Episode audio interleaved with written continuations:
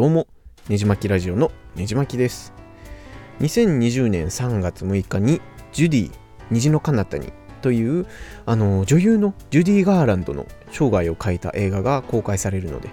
えー、それも含めて、えー、ジュディ・ガーランドが歌う名曲について今回語ろうかなと思います。で、えー、今回紹介する「オーバー・ザ・レインボー」という曲なんですけれどもあの皆さんご存知だと思うんですけどもミュージカル映画の「オズの魔法使い」っていう映画でジュディ・ガーランドが歌った曲なんですね。で、なんであえてこれを今語ろうかと思ったと言いますと、このジュディ・ガーランドさんがゲイカルチャーと密接に関連してるからなんですね。で、この方はまだ全然ゲイカルチャーに対して理解がなかった当時のアメリカにおいて同性愛者に対して結構寛容な姿勢を見せた方みたいで、えー、ゲイアイコンとしても未だにえー、人気の方だったりします。でジュディ・ガーランドさん自身も実はバイセクシャルだったんじゃないかっていう話も結構出ててですねまああのー、やっぱそうなると人気が出るのも当然かなと思いますであと少し前のポッドキャストのゲイバーに関するエピソードで歴史的なあのゲイのゲイの反乱が始まった場所としてあの有名なニューヨークのストーンウォールバーについてちょっと語ったと思うんですけども実はあの反乱がこのジュディ・ガーランドさんの死の翌日ぐらいに起こった事件なんですね。でこのジュディ・ガーランドの死に、えー、この方亡くなったんですけども若くして亡くなって、えー、その死に、えー、筆にくれるゲイたちが集まる中に、えそこに警察が踏み込んだからもうゲイたちが怒って反乱が始まったっていう話も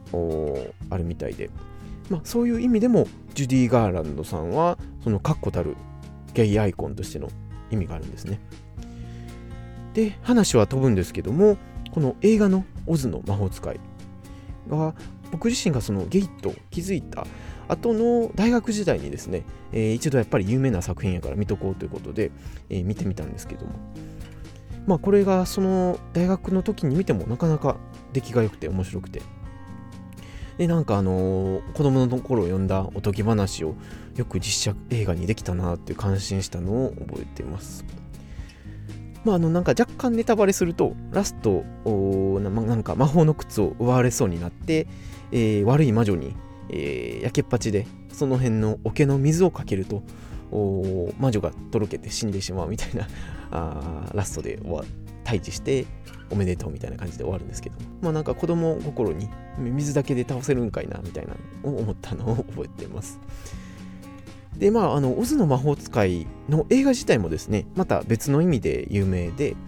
えー、ハリウッドの映画がカラーになった頃のほんまの初期の初期の作品なんですね。で、えー、なんか作り方も結構面白くて前半の20分ぐらいまではえー、アメリカのカンサス州でその主人公のドロシーが過ごしてるんですけどもその場面は基本なんかモノクロっていうかセピア色みたいな感じで撮影されてて。で、えー、途中で台風で飛ばされてなんかオズの国みたいなとこに行くんですね。でそこになってからは本当にフルカラーの映像にパッと切り替わるので、えー、そこがちょっとやっぱりインパクトがあって当時もやっぱりかなり驚いたんじゃないかなと思います。まあ、これがあのララランドの歌でも歌われたテクニカラーっていう世界映画の歴史的にも重要なシーンなので、えー、興味のある方はぜひ YouTube で、えー、見てみてはいかがでしょうか。ということで、あのー、僕自身もなんかゲームボーイからゲームボーイカラーになった時のこととか未だに覚えてますしやっぱなんか映画としても大転換やったんじゃないかなと思います。で、なんか映画自体には、なんか他にも、エメラルドシティっていうなんか、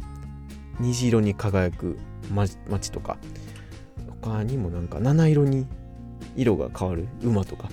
そういったレインボー的なものがたくさん出てくるので、えー、そういった意味でもなんかゲイカルチャーと結びつきやすかったんじゃないかなと、ちょっと思いました。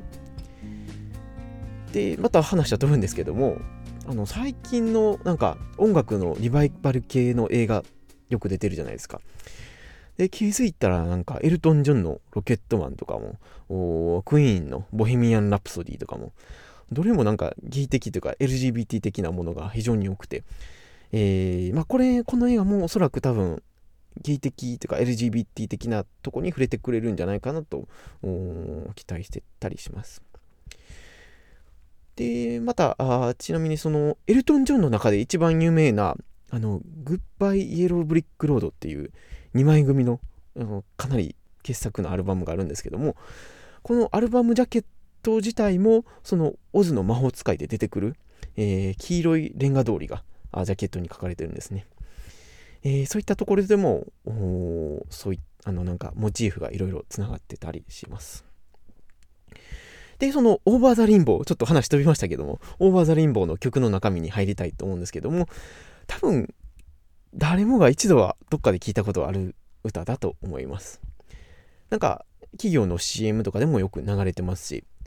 あのー、ロックシンガーのエリック・クラプトンとか、ミソラ・ヒバリとか、あの、ジャズのスタンドスタンダードナンバーとかにもなってるので、えー、いろんなアーティストにカバーされてる名曲ですので、多分絶対聞いたことあると思います。で、えー、まあ、いつも通り歌詞なんですけども、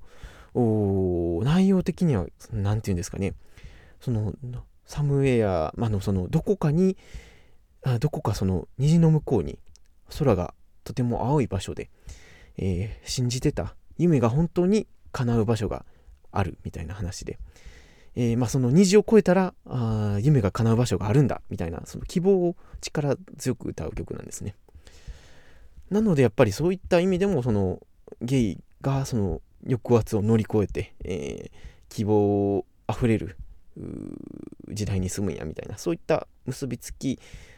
的な意味でも重要な曲だったりします。で最近そのアリアナ・グランデがあの4年前ぐらいかなライブ中にマンチェスターでテロがあったと思うんですけどもそれの復帰ライブ的な感じで確かこの「オーバー・ザ・レインボー」を歌ってて、えー、そういったあの希望を歌う場面でもよく歌われる曲だったりします。で、あのー、他にもですね、この曲とつながるかなと思った曲が、あのー、ビレッジピープルとか、ペットショップボーイズとかにカバーされてた、あの、Go West っていう曲があると思うんですけども、これも多分、あの、オーバーザレインボーの曲の影響があるんじゃないかなと思ってて。で、えー、この Go West っていう曲は LGBT にとってあのー、かなり当時進んでたカリフォルニアを目指そうよ西に行こうよみたいなあそこには理想郷があるからみたいなあ歌詞なんですねなのでそのこのビレッジピープルが歌った歌詞もこのオーバーザレインボーの流れを汲んでたりするんじゃないかなと思っててなんかあそういったつながりっていいなとしみじみ思ったりします。で、まあ、このオーバーザレインボー、その海外の LGBTQ ソングランキングみたいなのにも未だに入り続ける不朽の名曲なので、まあ、ぜひ、えー、若い方でも聴いていただければなと思います。で、えこのジュディ・ガーランドさんなんですけれども、おまあ、若い頃から、てか子役の頃からもうハリウッドで活躍されてた方で、えー、まあ、順風満帆な生活を送られたかと思いきやですね、もう子役の頃からですね、あのプロデューサーに、えー、ドラッグ好きにされて、えー、セクハラもいろいろされて、もう散々な、えー、人生を送った方なんですね。で、多分この映画でもその、この輝く女優が、あ散々たる人生を送って、えー、最後はドラッグ過剰摂取で亡くなってしまうみたいなとこを描く内容になるかなと思うんですけども、えー、そんなハリウッドの闇をなんか象徴するような女優さんだったりもします。で、まあ、またこれまたふと思ったんですけどもあのさっき挙げたあクイーンとかエルトン・ジョンもどっちもドラッグまみれで、えー、破綻していきそうになったあアーティストさんだったりして。まあ当時は結構やっぱりドラッグとか当たり前やったんかなと思いますね。まああのー、やっぱロックとか、あのー、テクノとかそういう世界はドラッグありきみたいなところが当時あったかなと思うのでえまあそれはまた文化としてはいいかなとは思うんですけどもまあいろいろ多分こういった破滅も裏ではあったんじゃないかなと思います。とはいえどもあのポール・マッカートニーとかミック・ジャガーとかも他にあの来日するあのボブ・ディランとかもドラッグ散々やってますけども、えー、まあ80近くになっても元気にライブしてますしまあ世の中わからんもんやなと思いますまああのフレディ・マーキュリーはエイズで亡くなったのでまあちょっと話は変わるんですけどもということでまあ雑な終わり方になるんですけども2020年3月6日公開予定のジュディ虹の彼方への映画も LGBTQ の方もぜひチェックしてみてください。ということで話終わりたいなと思います。このポッドキャスト以外にもねじ巻きブログやっておりますので興味のある方はぜひググってみてください。では次のエピソードでお会いしましょう。